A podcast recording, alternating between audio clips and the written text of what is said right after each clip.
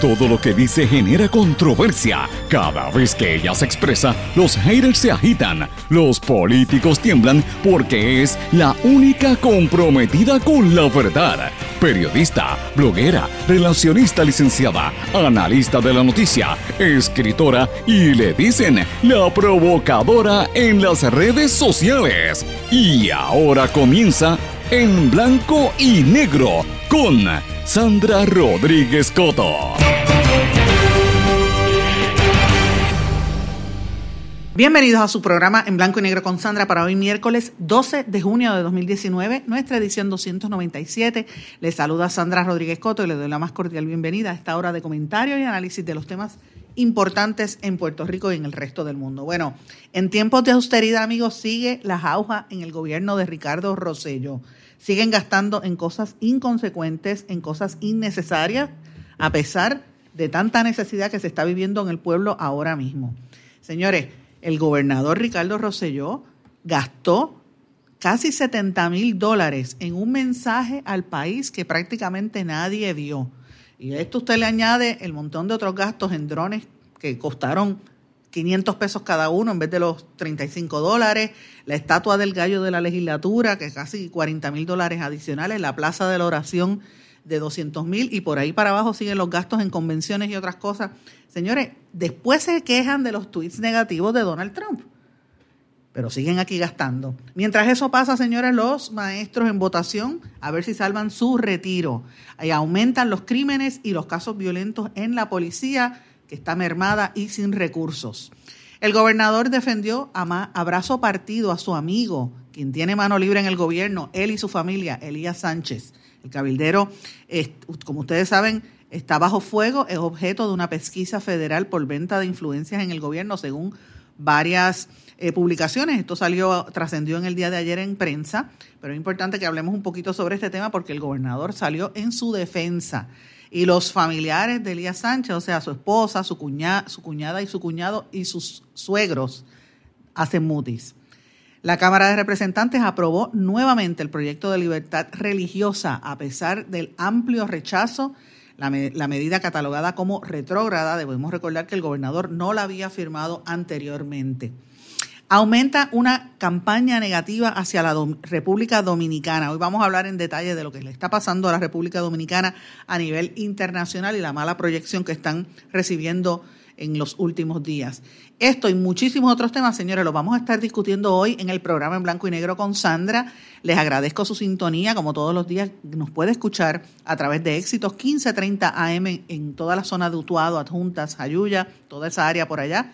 Cumbre 1470 AM Orocovis, la montaña, toda esa zona del centro de Puerto Rico, también en Cumbre 106.3 FM el X61, que es el 610 AM Patillas, toda la zona sureste, que se consolida con el 94.3 FM, toda esa región de Arroyo, Salinas, Yabucoa, Maunabo, por allá, toda esa área que siempre nos sintonizan a través de X61. El 1480 WMDD Fajardo y toda la zona noreste de Puerto Rico, todo el este también, las Islas Vírgenes, eh, Vieques y Culebra, y obviamente todas las otras eh, regiones que nos escuchan, los municipios desde Carolina prácticamente hasta Fajardo. WYAC 930, Cabo Rojo, Mayagüez, Aguadilla, toda esa región oeste del país y obviamente a través del área metropolitana la poderosa señal de WIAC 740 en San Juan prácticamente la mitad de Puerto Rico nos sintoniza también a través de 740. Como todos los días le digo, amigos, me pueden eh, buscar y dejar sus mensajes, los recibo y los trato de contestar a través de las redes sociales. En Facebook mi dirección es Sandra Rodríguez Coto, en Twitter es con el handle SRC Sandra. Bueno, amigos, tengo que comenzar con varios temas que a mí me están preocupando grandemente. Ustedes saben que la policía eh, finalmente nombraron a un jefe de, seguridad pública, pero que ha estado prácticamente callado, lo tienen con un tapaboca, no habla. Eh, y sin embargo, llevamos dos o tres semanas con un alza bien, bien preocupante en los casos de violencia, en la criminalidad, en los casos de carjacking y otra serie de, delitos que están ocurriendo que parecería que, que, los criminales en este país andan por la libre. Miren, Anoche, Otro agresor, otro hombre apuñaló, en este caso apuñaló a una mujer en el área de Cabo Rojo, a su expareja. Eh, una mujer de 47 años que gracias a Dios todavía estaba estable en horas de la mañana de hoy, luego de resultar críticamente herida cuando su ex compañero, que tenía 54 años, le infligió múltiples puñaladas en Cabo Rojo. La víctima se identifica como Aixa eh, Padilla y ella había ido a la casa de su expareja, Alexis Medina Ruiz. Parece que estaban hablando, tuvieron una discusión y él empezó a apuñalarla. Señores, en lo que va de año van siete mujeres que han sido asesinadas en casos de violencia de género eh, y para este año, para el año pasado la cifra era de seis víctimas. Eh, uno de los casos, pues obviamente está el de la, de la señora que tenía el laboratorio, eh, que ahora la Secretaría de Justicia mandó a investigar al, fiscal que dejó en libertad a la persona. Y francamente es una, una situación bien seria porque están las leyes, existe la ley 54, el problema es cómo se ejecuta y si la policía le presta atención a los, a los casos. porque de, de qué vale que una mujer acuda a recibir su ayuda o, se atreva a ir a, quejarse cuando a la hora de la verdad las autoridades no actúan. Y esto me trae otro tema que también me preocupa grandemente, amigos, en las mamás que me están escuchando, las abuelitas que me están escuchando, papás también, eh, maestros. Miren, la situación de violencia y de pornografía infantil, o sea, abuso hacia los menores de edad, está rampante, amigos tenemos que tener los ojos bien abiertos. Estamos en el verano, muchos nenes van a campamento, usted tiene que estar, mire, si usted es mamá o abuela o tía o papá, esté pendiente a sus hijos, tiene que ir, no los deje. La gente a veces se cree que las escuelas y que los campamentos son cuidos de niños y se olvida de los nenes. Mire, no, no, no, no. Usted tiene que ir cuando menos se lo espere, de sorpresa tenga a su hijo pendiente, porque miren, están pasando tantas situaciones. Es más, hasta en, la, en los centros deportivos, en todo. Usted no puede dejar a su hijo solo en este momento. Ayer sentenciaron a 28 años de cárcel a un líder juvenil por pornografía infantil. Se trata de William Javier Vega Valentín, que tiene que también cumplir 20 años de libertad supervisada. Eh, él era un líder deportivo y juvenil, coordinador del programa Vivienda en Acción en el residencial Aristides Xavier en Ponce. Y él le, radicaron 19 cargos de producción de pornografía infantil en su contra eh, y fue acusado en diciembre de hace unos años atrás por, un, por tráfico sexual de menores. Y según lo que eh, ¿verdad? dice ICE, la Agencia de Inmigración y Aduanas, que es los que están investigando toda esta cosa de, los espionajes y, la, y los chats y las cosas cibernéticas. Amigo, este hombre, que era un líder, él este, de, verdad parecía estar tomándole fotografías desnudo y teniendo relaciones y, y, videos explícitos con un nene de 14 años de edad. ¿Ok? Y no solamente eso, le ofrecía 25 pesos por tomarse fotos para él poder pues, subirlas a su celular y también fotos de otros nenes este, eh, haciéndole eh, actos de sexo, de sexo oral y ese tipo de cosas. Señores, o sea, yo no, no voy a entrar en detalle porque es que de verdad no solamente se comunicó a través de su celular, sino a través de redes sociales como Snapchat. Entonces, ¿verdad? Los niños están en una edad donde no tienen la capacidad a veces de, de tomar decisiones. A veces hay unos que están bien adelantados, pero mire, la responsabilidad no es del menor, la responsabilidad es del padre y de la madre o del abuelo, el que esté a cargo de ese niño. Usted tiene que estar vigilándolo porque estamos en unos momentos muy difíciles. Está, vigilándolo es y, pasan cosas, imagínense. Eh, miren el caso de lo de el tecladista de atención, atención. Que la mamá ponía a la nena a coger sus clases de piano y mire lo que sucedió. Eh, de verdad que es una situación bien, bien penosa. Señores, pero mientras esto está pasando, fíjense que le he dado dos, dos, dos casos serios de los temas vulnerables en Puerto Rico, las mujeres y los niños. ¿En dónde está la intención y el interés del gobierno? Pues miren, en seguir gastando, seguir las aujas, como dije al principio, y como mencioné, el mensaje del gobernador costó 69 mil dólares. Un mensaje que a todas luces era inconstitucional porque no lo llevaron a cabo la legislatura como mandata la ley, uno, y dos, eh, lo hicieron de una manera que parecía un espectáculo político partidista, era, parecía una campaña como si estuviese lanzando su reelección. Señores, que el, el, mensaje se llevó a cabo la, en el Centro Ferial de Ponce, el secretario de Asuntos Públicos de Fortaleza, Antonio Maceira, dijo que, que pues, que fue pagado con fondos de OGP y no con fondos de la Asamblea Legislativa. O sea, que no le costó a la legislatura, pero sí le costó al, al, erario. Como quiera, nos costó a nosotros nuestro, a nuestro bolsillo. Lo transmitieron por WIPR. O sea, como, con todo eso, señores. Él, dice que los mensajes típicamente le cuestan al, al gobierno 20 mil dólares, pero este pues costó 79, 69 mil y que en ese sitio había más cabida, más gente pudo verlo, 1.300 personas versus 300 y pico que son los que pueden entrar al, al Capitolio. Miren, esas son excusas baratas, porque no estamos en momento de estar gastando dinero de más y no podemos olvidar que estos 70 mil, casi 70 mil dólares en un mensaje que nadie vio, porque ustedes recordarán, los, es más, X61, la emisora hizo un sondeo donde casi el 70% decía que no había visto el mensaje. La gente no ve esos mensajes, la gente está pendiente de otras cosas y si lo hace fin de semana peor, un domingo, por favor. Entonces, eh, es un gasto, es una botadera de dinero innecesario cuando aquí tanta, mire, mire lo que está pasando. Acabo de mencionar unos casos de violencia. ¿Dónde están los programas? ¿Dónde está la policía? La policía está en necesidad de que le atiendan y le presten más atención. ¿Cómo van a, ¿Qué se pudo haber hecho con 70 mil dólares, señores? ¿Cuánta gente? Mire, hoy mismo hay una pareja pidiendo dinero, unos envejecientes enciales, pidiendo dinero para comida, porque no tienen comida. Y el gobernador gastó 70 mil pesos en un anuncio. ¿Usted cree que eso es justo? Miren, yo el otro día iba por la carretera y estaba contando los drones anaranjados, los malditos drones anaranjados. A 500 pesos cada dron ¿Sabes lo que es eso? Señores, cómo se vota el dinero, quién se ganó, quién se benefició de ese contrato, porque de eso es que se trata, del pana que llevó el contrato, del amigo, y lo he dicho aquí, que van a empezar las convenciones y las, y las cumbres y, las, y los gastos, porque ya eso es una orden del gobierno, eso se está, es un secreto a voces, todo el mundo lo sabe. Así que señores, prepárense para, para que sepan que no, que van a seguir gastando dinero en un momento en que ustedes saben que Trump sigue criticando a Puerto Rico, sigue diciendo que Puerto Rico gasta además. Mire, nosotros estamos dando las herramientas. Si el gobierno está gastando en cosas innecesarias, 70 mil pesos, ¿sabes? Y eso tú le añades, cuando digo gobierno, no es solamente Roselló, ahí está también la legislatura, porque mira el, gallo y mira la plaza de los creyentes. Pues vamos a ver si cuando empiecen los satánicos a pedir la plaza para, para orar, o los yoruba, o los demás, a ver qué dicen los cristianos que gastamos dinero de nuestro bolsillo para ese tipo de cosas. Es una barbaridad, señores, es una barbaridad. Y lo que me trae a la legislatura, que también están ocurriendo unas cosas allí terribles. Señores, la Cámara aprobó nuevamente el proyecto de libertad religiosa, un proyecto que ustedes saben que tiene un amplio rechazo por ser una medida retrógrada. Estamos volviendo a la época del, código de, de, Hammurabi. Es una, esto, ¿sabe? esto está desde la época, señores, ustedes tienen que tener esto en conciencia.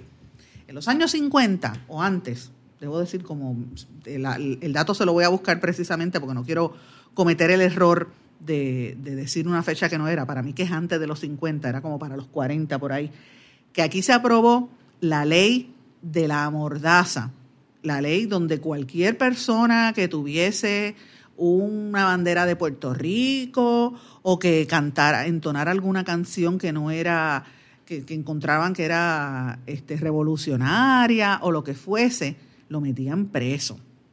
Porque eso es así, aquí tenemos que recordar nuestra historia, eso es así. Señores, desde esa ley infame de la mordaza, aquí no se había aprobado una ley tan discriminatoria, tan retrógrada como esta ley de libertad religiosa. Y esto es bien preocupante, sigue la tendencia de los de los eh, más eh, conservadores, ni, ni, siquiera conservadores, retrógrados, líderes religiosos de los Estados Unidos en algunas áreas que están tratando de cortar derechos.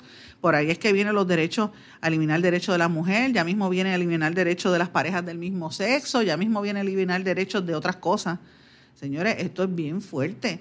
La medida, eh, ustedes saben que lo ha dicho el, el el documento dice que, la libertad es una religiosa, es fundamental, este, y no solamente de cuestión religiosa, sino, sino para proteger supuestamente a los líderes.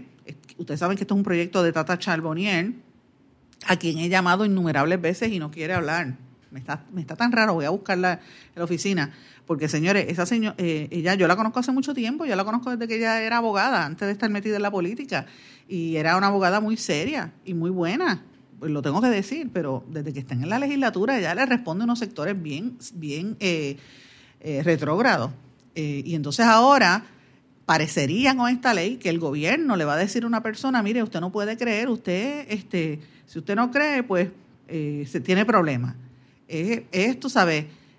es añadirle cosas a la Constitución de Puerto Rico y a la de Estados Unidos que ni siquiera las tiene. Y e, esto le va a permitir a cualquier persona que sea supuestamente religioso discriminar contra los demás. O sea, si usted cree en, en Jesucristo y cree que las mujeres no se deben afeitar las piernas, Mire, a lo mejor bajo, amparándose en esta ley, una mujer que se afeitó las piernas puede ir a, pedir un, servicio a una agencia de gobierno y el funcionario se puede negar a, darlo. Esto es una barbaridad. Señores, más de 50 organizaciones e individuos, muchos de ellos eh, son parte de una organización que se llama CABE, que la dirige o la, una de las portavoces es Amarilis Pagán, que ha estado en este programa en varias ocasiones.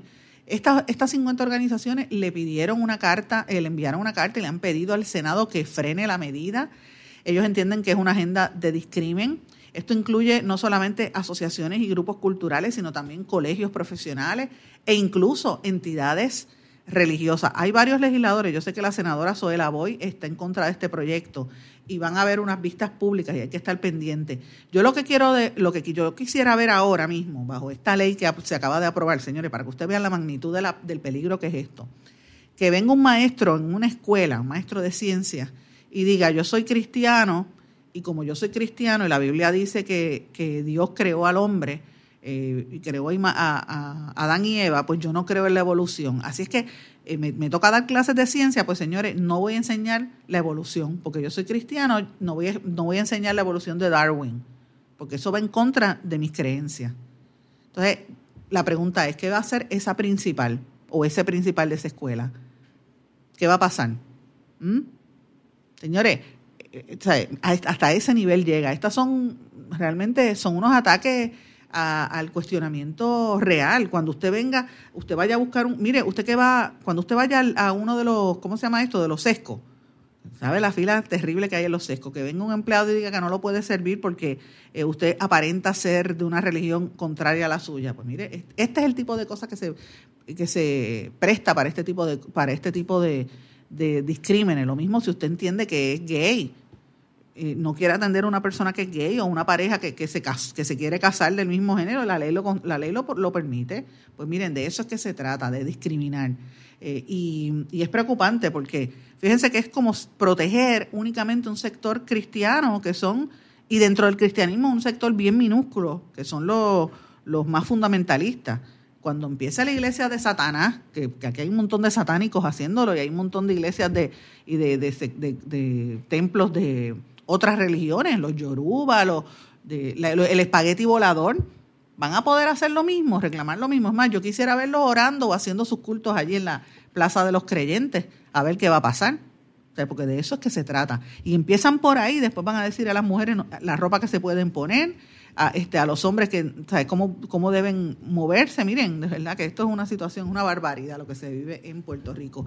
Y esto se da, señores, en momentos en que, se, en que están ocurriendo situaciones muy serias. Para mí esto es como desviar la atención. Eh, tenemos encima el caso de los empleados fantasmas en el Capitolio, que van a tener, según se anunció eh, por el juez federal eh, Francisco Besosa, van a tener hasta el 31 de julio para declararse culpables las personas que fueron eh, recientemente eh, acusadas a nivel federal.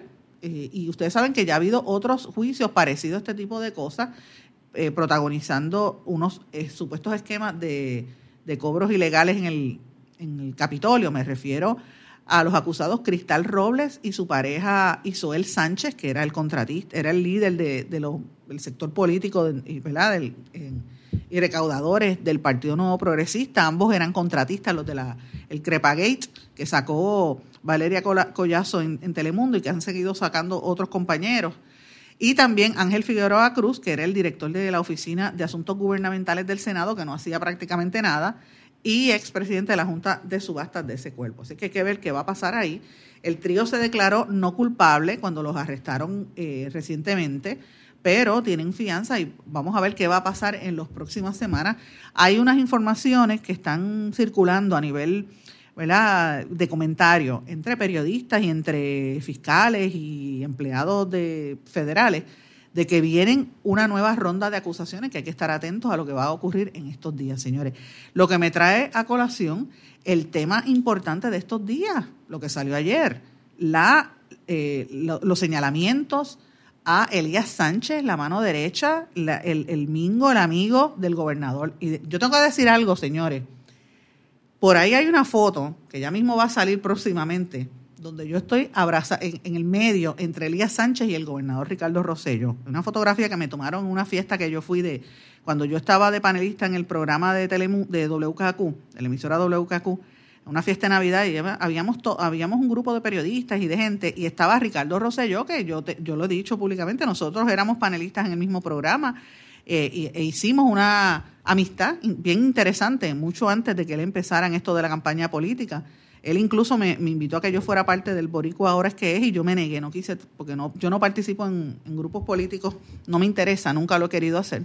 Eh, y desde entonces, pues él como que se molestó conmigo porque él creía que yo iba, estaba buscando política. Yo le dije que no. Pero bueno, en esa, en esa fiesta de Navidad estaba Ricardo con Elías Sánchez, como siempre pasa, y nos vieron. Yo estaba, de hecho, yo recuerdo que yo había ido a esa fiesta con, yo estaba con Raúl Antonio Flores, el reportero de WKQ, y con la líder eh, feminista Catherine Angueira. Y estábamos los, estábamos allí compartiendo con otra gente y de momento llega Ricardo y se me para al lado, Ricardo Rosselló, y viene Elías Sánchez y se me para al otro lado y entre los dos me agarraron y me han tomado una foto que yo dije, bueno, y jamás se me olvida que Caterina Angueira me, comentó, bueno, Sandra, esa foto guárdala porque te, te, la van a sacar en contra en algún momento en el futuro. Bueno, mire, yo sé que la vi por ahí el otro día, este, y yo lo digo públicamente, yo no tengo nada que negar, no era nada ilegal, Hoy en día es que se ven estar esos vínculos y esas cercanías, pues las vemos con un poco de escepticismo por las ejecutorias y lo, que se ha convertido Elías Sánchez e incluso el mismo gobernador, que es bien penoso, bien, bien distinto a lo que era cuando estaba en campaña. Eh, y, al, y a la manera en que se dirige a la gente, el trato hacia el país, es, bien penoso, señores. Eh, y Elías Sánchez es uno que se ha convertido en, en el todopoderoso en este gobierno él era el representante del gobierno ante la Junta de Control Fiscal y ahora mismo él tiene mano libre. Todo el mundo sabe que el que manda aquí es Elías Sánchez. Ese es el poder detrás del trono. Él, su esposa, su cuñada, su otro cuñado, su suegro Charlie Rodríguez, su ex suegra Katy Erazo, que tienen múltiples contratos, son los que dominan los contratos, se han hecho multimillonarios y abren las puertas. Ellos, van de cabilderos y abren.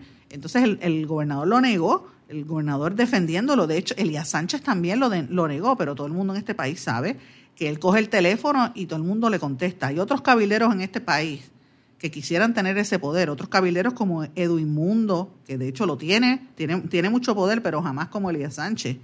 Eh, y así sucesivamente. Hay un montón de cabileros en este país, pero como Elías Sánchez muy poco por la relación que tiene con el gobernador, precisamente quien lo defendió ayer, abrazo partido de todos estos señalamientos de que él es objeto de una pesquisa federal por venta de influencia, señores. No es por nada, es por venta de influencia, eso es bien serio, es una, ¿verdad? unos comentarios bastante preocupantes sobre las ejecutorias del gobierno. Señores, vamos a una pausa y vamos a continuar en este tema a nuestro regreso. No se retiren, el análisis y la controversia continúa en breve, en blanco y negro, con Sandra Rodríguez Coto.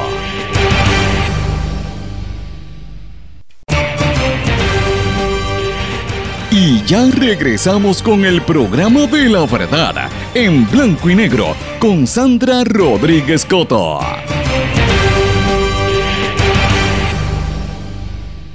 De regreso en blanco y negro con Sandra, amigos, hablaba de Elías Sánchez y de cómo ha sido sólida la defensa del gobernador a su amigo, que era prácticamente su mano derecha. Yo tengo que decir algo, más sobre Elías Sánchez, eh, para poner un poco en contexto antes de que hablemos de lo que pasó en, el día de ayer y de que continúa en el día de hoy, que le están tratando de lavar la cara. Elías Sánchez fue... Eh, yo diría que quien montó prácticamente todo el aparato de, propaganda y toda la campaña política del gobernador fue su director de campaña, no lo podemos olvidar. Pero lo que no podemos olvidar tampoco es que Elías Sánchez fue sacando de su camino a un montón de jóvenes y de, personas que ayudaron al gobernador y fue cerrando un cerco alrededor de la figura de, de Ricardo Rosello por sus vínculos y sus amistades. Sacó del medio a mucha gente seria, mucha gente muy buena, que poco a poco van a ir saliendo, señores, porque como les digo una cosa, les digo otra. O sea, yo no, hay mucha gente que cree eh, con, seriedad en la estadía, ese es su ideal, gente seria. Y Elías Sánchez fue de los que provocó crearle campañas negativas, dañar reputaciones, incluso aquí hay casos en los tribunales que van a salir públicamente en las próximas semanas de personas a los que se les intentó destruir la reputación y quien estaba detrás de todo esto siempre se ha dicho que era Elías Sánchez. O sea, Elías Sánchez es de armas tomadas, señores. No es una persona... Eh, y yo sé que Elías Sánchez posiblemente va a oír esto. Y él, yo sé, esto que estoy diciendo yo se lo digo de frente, yo no tengo ningún problema. Él sabe porque yo se lo he dicho, o por lo menos en, al principio yo nunca tuve una relación de amistad cercana a Elías Sánchez porque me, levantaba mi sospecha. No era como cuando estaba en el programa con que estaba Ricardo Rosselló, pues con Ricardo era diferente, pero Elías Sánchez a mí siempre me, es como que eh, distancia y categoría. Eh, y estas acusaciones que se levantan son bien serias porque no podemos olvidar que esto que fue portada en el día de ayer en el periódico El Vocero y que también salió en el Nuevo Día y hoy sale en el Nuevo Día también en portada, esto viene como secuela de lo que ocurrió la semana pasada. Recordemos, amigos, que la semana pasada la compañera y amiga Carmen Enid Acevedo anunció públicamente que ella había radicado unas querellas a nivel federal y en la policía porque unos sujetos se le acercaron a su señora madre para decirle que dejara de investigar a Elías Sánchez y la amenazaron. Esto no, estamos hablando de cosas serias. Esto yo no me lo estoy inventando. Usted sabe que puede buscar la información. Es de conocimiento público y los gremios periodísticos salieron en defensa de esta compañera. Y no es casualidad que salga esto y de momento salen estas otras situaciones y que, oigan, qué casualidad, cada vez que hay un lío el gobernador se monta y se va en un avión. Le dio el síndrome de, García Padilla, yo lo digo, esto es como García Padilla parte 2. Viene un problema, arranca y se va. Pues miren, este problema es bien serio. Y hoy, eh, como les dije, el periódico El Nuevo Día está tratando de lavarle la cara a Elías Sánchez, donde él dice que, que está todo bien, que él eh, no tiene nada que ver, que eso son unas imputaciones que él, este, que él rechaza todo lo que se dice. Obviamente él tiene su debido proceso de ley, pero cuando el río suena, señores, es porque agua trae. Y como yo he sido tan crítica de los populares, porque ustedes saben que en este programa hemos sido críticos de la falta de fiscalización adecuada y de la ausencia de en los momentos claves del liderato del Partido Popular yo también tengo que, ser, reconocer cuando hacen algo que es positivo. Y a mí me parece que la postura que ha asumido el presidente del Partido Popular, Aníbal José Torres, es la correcta. Y yo sé que él escucha este programa porque él, él, a él le gusta escucharnos a través de la emisora de Orocovis, Cumbre 1470, porque él es de esa zona. Y, y él me lo ha, él lo ha dicho, me lo ha dicho varias veces, lo ha dicho públicamente también.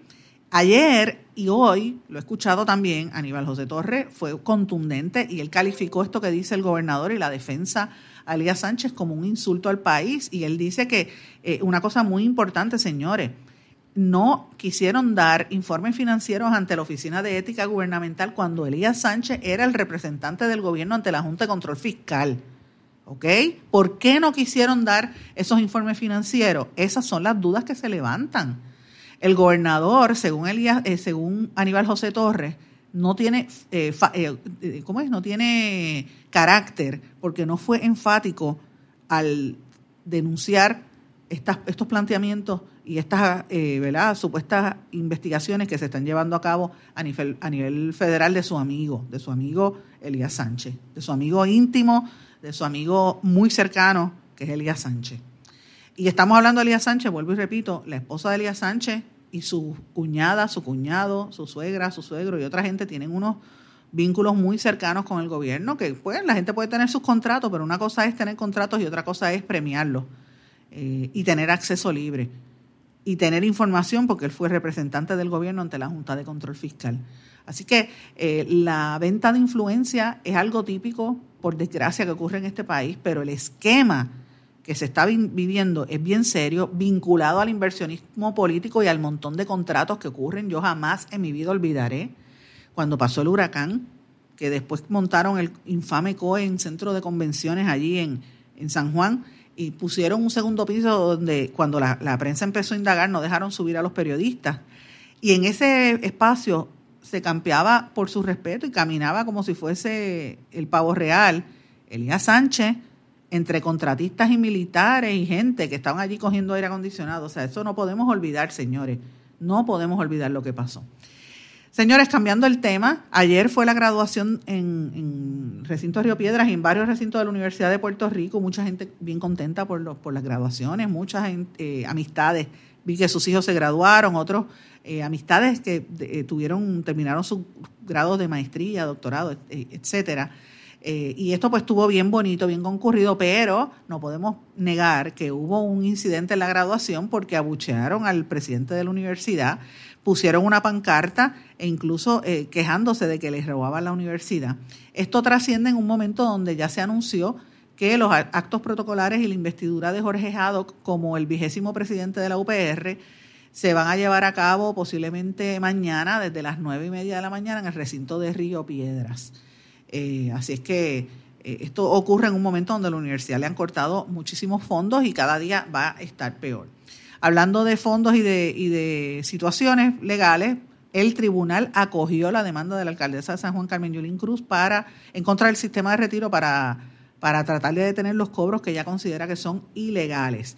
Y esto lo traigo, lo, ato a la noticia que trascendió de la Asociación de Maestros de Puerto Rico, que extendió el plazo de votación sobre las pensiones de los maestros eh, hasta el viernes 14 de junio. Eso era hasta hoy, ahora se va a extender hasta el viernes.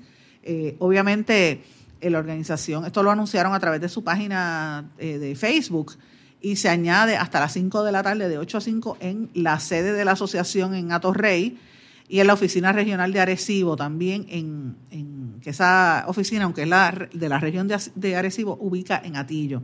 También van a estar cogiendo votos en la oficina de Caguas, en la de Mayagüez, y en Humacao. Así que están pidiendo que los maestros voten a favor del plan de pensiones, pero la información que, he escuchado hasta ahora es que no, por ahí no, no, no van los truenos. Vamos a ver qué va a pasar. Además que el gobierno le está haciendo campaña en contra no es solamente los gremios magisteriales, los otros gremios como Educamos o como la Federación, es que el gobierno también le está haciendo en contra a este acuerdo que llegó la Asociación de Maestros o que pretende llegar la Asociación de Maestros con la Junta de Control Fiscal, pues realmente es un preacuerdo lo que ellos están tratando de hacer para mantener el sistema de retiro. Eh, señores, tengo que cambiar un poco el tema, pero es una información importante que debemos estar atentos porque estamos en la época de los mosquitos. Y esto es importante porque trascendió una información bastante preocupante de, expertos y gente de, ¿cómo se llama?, de, científicos, diciendo que el mosquito, el famoso Aedes aegypti, el transmisor de los virus como Zika, como chikungunya, como dengue, está poniéndose cada día más resistente y los expertos están revelando que estos mosquitos no mueren con facilidad porque están entrando, ya, se han ido mutando y se están adaptando a, diversos químicos y a los insecticidas que se están utilizando en, Puerto Rico y la Unidad del Control de Vectores de Puerto Rico, que es un programa adscrito al Fideicomiso de Ciencias y Tecnología e Investigación, está haciendo la alerta de que ellos han probado hasta ahora seis químicos diferentes y están encontrando una gran resistencia de las poblaciones de mosquitos. Entre estos químicos que ellos mencionan, por ejemplo, permetrina, deltametrina, etofenprox y otros nombres así eh, bastante complicados, que son los que recomienda la Agencia Federal de Protección Ambiental, la EPA. Pero no todos esos se están utilizando y hay una resistencia en el mosquito Aedes aegypti. Y esto, eh, si no se muere, tú sabes, estamos teniendo problemas bien serios porque los centros de control para eh, prevención de enfermedades, pues siempre alertan a esta época de que usted no tiene, no puede tener el agua eh, controlada, eh, este, almacenada. Mire, si usted tiene, usted, nosotros sabemos lo que es. Si usted tiene eh, espacio donde acumule agua, pégale, pégale manguera, límpielo, échele cloro para que no se empiecen a crear ahí mosquitos porque están viniendo bien fuertes. Hay gente que, cree en las, en las vacunas, vacúnese contra la influenza, pero más que nada trate de limpiar los espacios para que no haya mosquitos los mosquitos hembras, para que usted tenga una idea, según la información que trascendió, se paran en las paredes de una botella. Una vez entran en, contacto y pueden quedarse ahí y de momento, tú sabes, se reproducen. Eh, y entonces el comportamiento es bastante serio. La Unidad del Control de Vectores anuncia que colocó 1.300 trampas en las comunidades de San Juan, Carolina, Bayamón y Ponce para monitorear la población de mosquitos y están diciendo que las trampas con más de, hay tres, más de tres mosquitos siguen en aumento. Así que hay un, riesgo mayor de adquirir virus este año de dengue, zika o chikungunya. Así que eh, le, planteo todo esto porque están poniendo la, el, llamado de alerta, ya que estamos en esta temporada, que la gente se preocupe porque hay una epidemia de dengue ahora mismo en algunas islas del Caribe como Jamaica, eh, ha habido brotes en la República Dominicana y ustedes saben que nosotros eh, hay mucho intercambio entre, entre personas, gente que va de aquí y gente que viene de allá hacia acá. Así que hay brote en República Dominicana, hay brote en San Martín, hay brote en Martinica y hay brote en Jamaica. Así que es bien probable que Puerto Rico tenga eh, un brote de alguna de estas enfermedades. Hoy por hoy en Puerto Rico lo más importante, lo más que se da es el dengue, así que hay que tener cuidado eh, y usted, como siempre le digo, se esconde, los mosquitos aparecen donde usted menos se lo imagina, a veces en los baños, a veces detrás de puertas, detrás de cortinas, debajo de muebles. O sea, ellos están buscando sitios que sean húmedos y que sean oscuros. Este, así que hay que tener mucho cuidado, proteja su hogar, mantenga limpieza y evite el, el que se propague estos mosquitos. Vamos a una pausa y regresamos enseguida. No se retiren, el análisis y la controversia continúa en breve, en blanco y negro, con Sandra Rodríguez Coto. ¿Sabemos cuántas personas murieron de verdad durante el huracán María? A usted lo escucharon en el momento de mayor desesperación. ¿Todavía siente aquellas noches a oscuras y de incertidumbre? ¿Qué pasó mientras los vientos azotaban y luego en aquellos días y semanas después cuando no había sistema de comunicaciones? Reviva cada minuto con una narrativa real sobre lo que pasó en la bitácora de una transmisión radial, catalogado como uno de los mejores libros del año 2018 por la crítica literaria. Es una lectura necesaria porque no podemos olvidar nuestra historia para que esta no se repita. Bitácora de una transmisión radial, disponible en las principales librerías a través de todo Puerto Rico y en la internet lo consigue en Amazon, en libros787.com y en travaliseditores.com, publicado por Travalis Editores. Este es un mensaje importante del Departamento de Salud y Servicios Humanos de los Estados Unidos. En una ola de calor, mantenerse fresco lo mantendrá sano. Las personas y los animales deben quedarse adentro. Si no tiene aire acondicionado, vaya a algún sitio que lo tenga como un centro comercial Beba más líquidos, evite el alcohol y las bebidas con azúcar. Si sale, póngase ropa ligera. Nunca deje a nadie, en especial a los bebés o niños pequeños o a los animales, en un vehículo estacionado y cerrado. Para obtener más información, llame al 1-800-CDC-INFO. Quítese el dolor de cabeza con sus obligaciones de contabilidad con los servicios que presta Villalba y Villalba Company. Directo, personal y con sensibilidad humana. Lo que se busca en un verdadero asesor de contabilidad para todo tipo de servicio de contabilidad, pago de IBU, pago de nómina, informes trimestrales y anuales y otros. Ofrecen servicio directo personalizado. Villalba y Villalba Company. Para orientaciones, su teléfono el 939-336-5774. 939-336-5774. El abandonar un animal es abuso y es ilegal. Si ya no puedes atender a tu perro, llévalo a un albergue o centro de control. Si lo abandonas en la calle, le estás garantizando una muerte dolorosa y segura. Evitemos tener animales sufriendo en nuestra isla. Reportar el abuso es tu responsabilidad. Así que si ves a alguien maltratando o abandonando un animal, llama inmediatamente a la policía al 787-343-2020. Comprométete. Tener una buena reputación toma esfuerzo, dedicación y tiempo. Si la reputación de su negocio, empresa o institución sin fines de lucro está siendo expuesta de forma negativa ante la opinión pública, tanto en los medios masivos como en las redes sociales, usted necesita un experto en manejo de crisis. Joy PR es una empresa especializada en este campo. Para mayor información, comuníquese con el 787-299-7303, 299-7303. Joy PR, una empresa especializada en manejo de crisis. Aspira de Puerto Rico celebra 50 años educando y transformando a Puerto Rico. Lo ha logrado potenciando las circunstancias educativas y sociales que rodean a miles de jóvenes que viven en la pobreza, a veteranos y a poblaciones en alto riesgo. Para información sobre las actividades del 50 aniversario de Aspira de Puerto Rico y sus servicios, llame al 787-641-1985. También puede acceder a www.facebook.com diagonal Aspira de Puerto Puerto Rico. Y ya regresamos con el programa de la verdad en blanco y negro con Sandra Rodríguez Coto.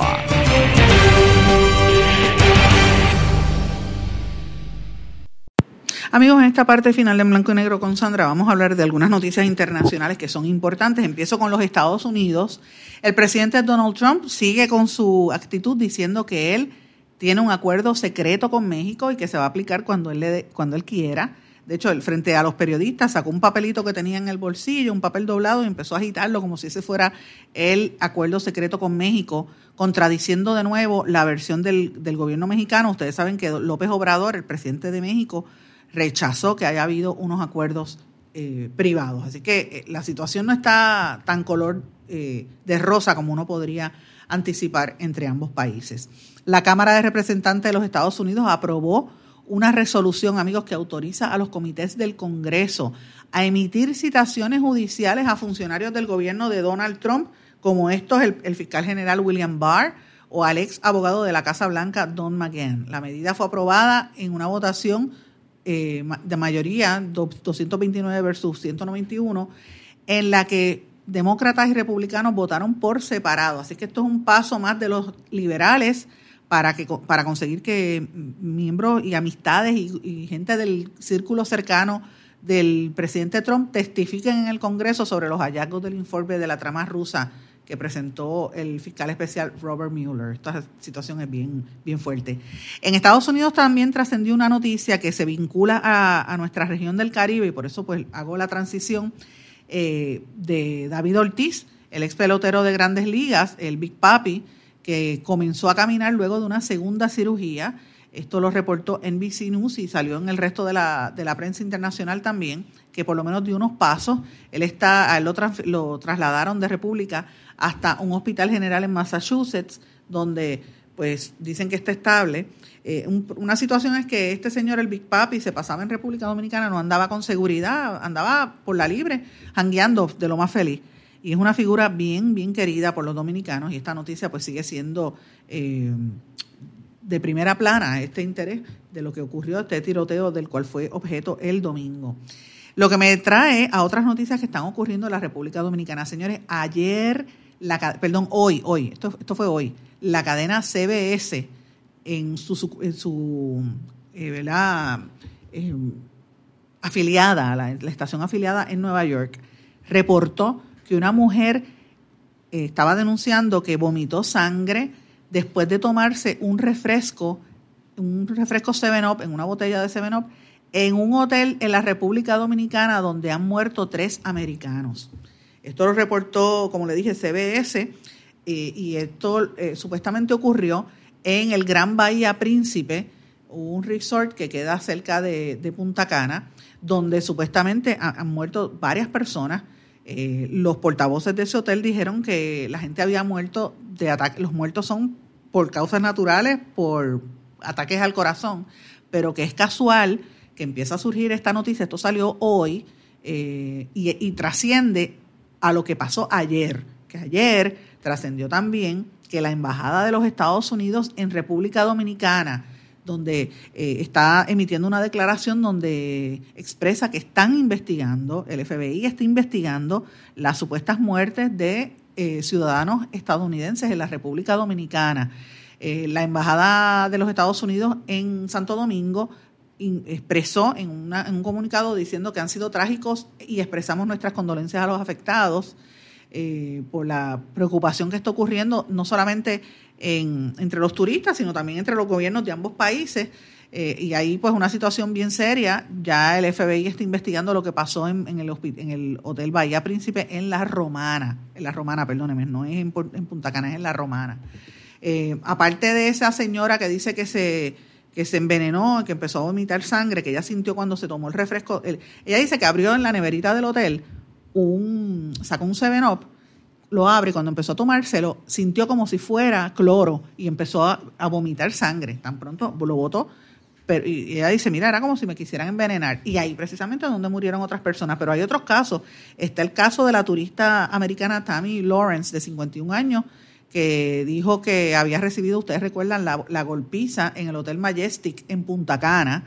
Está también el caso de Edward Nathan, eh, Edward Holmes, Edward Nathan eh, Holmes, un señor de 63 años, y Cynthia Ann Day, de 49 años, que estaban recién casados, que fueron al, Hotel Bahía Príncipe en la Romana y aparecieron muertos. Eh, según las autoridades dominicanas fue por insuficiencia respiratoria, pero el caso está bajo investigación porque ellos habían publicado fotos de su luna de miel y al otro día aparecieron los cadáveres. Eh, lo mismo pasó con el, un cuarto caso de una señora que se llama Miranda Lynn Shop, de 41 años, que perdió la vida mientras estaba en, el hotel, en un hotel en San Pedro de Macorís con su pareja Daniel Frank Werner, de 49 años. Ayer ellos estaban celebrando el décimo aniversario de bodas. Eh, y ellos dicen que aparentemente la señora, esta última pareja se estaba preparando para ir a cenar y la señora se sintió mal por lo que llamaron a los paramédicos y ahí este, parece ser que se envenenó.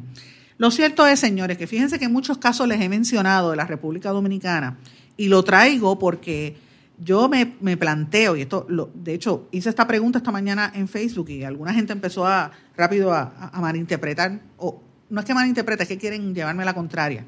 Yo dije, es preocupante que este, estas situaciones se estén dando y es triste porque parecería ser una campaña en contra de los dominicanos. Es como caerle arriba a República Dominicana. ¿Será porque está creciendo en, en turismo y a nivel económico, que estaba creciendo?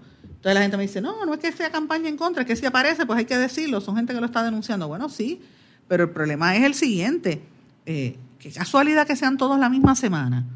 O ustedes no se han dado cuenta de eso. Lo cierto es, amigos, que sea, sea una campaña o sea una casualidad o lo que sea, son penosos los casos, es preocupante y más que nada, esto va a exigir que el gobierno dominicano, que ya lo ha dicho, va a tener que incrementar su publicidad para tratar de contrarrestar estos malos, eh, ¿verdad? Estas malas noticias, estos malas noticias, eh, reportajes que están saliendo en el exterior. Por eso fue que yo ayer, por ejemplo, en el programa mencionaba, y lo reitero hoy, que me recordó lo que vivimos aquí en Puerto Rico en gran medida, porque aquí toda la noticia que sale a nivel internacional era que Puerto Rico estaba destruido o que somos unos deudores y le debemos a cada muerto una vela y que la gente está este, que, dependemos de fondos federales, básicamente. Mantenidos, pobres y, desesperados. Esa era la imagen que salía de Puerto Rico y todavía sale en la prensa internacional y le ha costado mucho eh, al, gobierno tratar de ir enmendando esa imagen y que gracias a gente como Luis Manuel Miranda, que vino aquí a hacer Hamilton y trajo su todo su equipo y ahora acaban de hacer unos anuncios, pues por lo menos vemos ahí que están tratando de nivelar la mala percepción. Pero le va a tocar ahora a la República Dominicana no solamente con los turistas, sino también con la cuestión de violencia después de lo que sucedió con Big Papi. Señores, y cambiando el tema, eh, vamos a Venezuela. El delegado de Juan Guaidó ante Washington, me refiero a Carlos Vecchio, señaló que el decreto que extiende por cinco años la vigencia de los pasaportes venezolanos y que ha sido reconocido por el gobierno de los Estados Unidos acaba con las mafias de la corrupción. Él dice que había una, una mafia tratando de evitar que los eh, venezolanos pudieran irse a Estados Unidos. En Brasil, señores, está aquello está bien candente por las eh, revelaciones sobre el escándalo conocido por, como la, baja, la bajato que provocó que Lula da Silva esté en la cárcel y ahora está esto está levantando una, una nueva ola de cuestionamientos de si, es, si fue inconstitucional el golpe de Estado que le hicieron a Dilma Rousseff.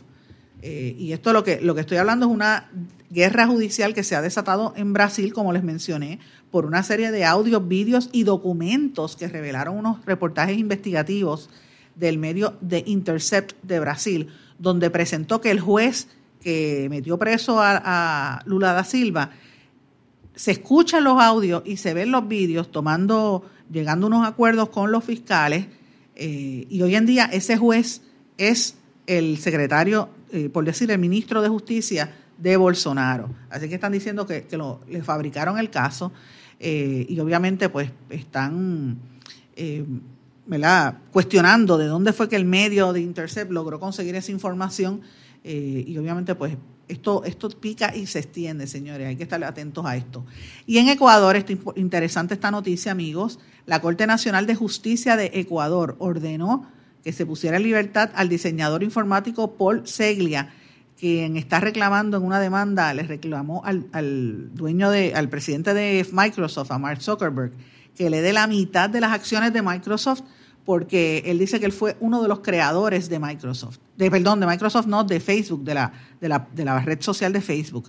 Este señor está en, Ecuador, lo dejaron en libertad y él, él dice que él fue uno de los que creó esa red social y que Zuckerberg lo sacó del medio.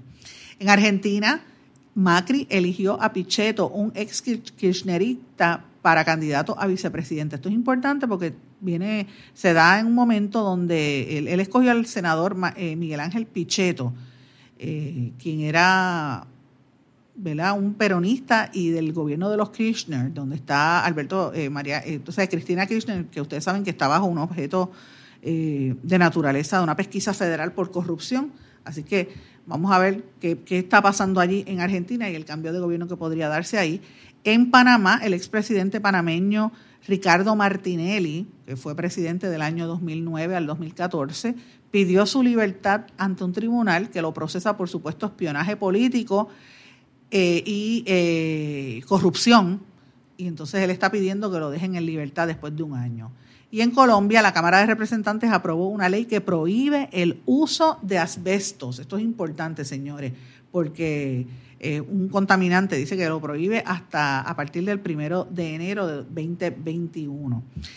En Colombia también salió una noticia que me pareció curiosa. Ellos este, aplazaron un, por, de nuevo y por cuatro meses la suspensión provisional en una licitación que se está llevando para extraer un galeón español, el galeón San José, que fue hundido por corsarios ingleses frente a las costas de Cartagena de Indias en el siglo XVIII. Ese galeón aparentemente tiene grandes cantidades de monedas de oro y están la gente eh, deseosa y las compañías de sacarlo del agua para, para sacar esa riqueza. Yo vi esa noticia y a mí me acordó a Evelyn Vázquez y aquel intento que había por sacar a los, a los galeones que estaban cerca de las costas de Puerto Rico. Sabrá Dios en qué quedó ese proyecto. Señores, no tengo tiempo para más. Eh, el tiempo se me, se me queda, pero debemos estar atentos a las noticias de biodiversidad y de noticias del ambiente, porque hoy va a haber mucha información sobre este tema a lo largo del día, así que mañana me imagino que tendré tiempo para discutirla con más detalle con ustedes. Me tengo que despedir, que pasen todos, muy buenas tardes, será hasta mañana. ¿Se quedó con ganas de más? Busque a Sandra Rodríguez Coto en las redes sociales o acceda a en blanco y porque a la hora de decir la verdad solo hay una persona en la cual se puede confiar. Sandra Rodríguez Coto en blanco y negro.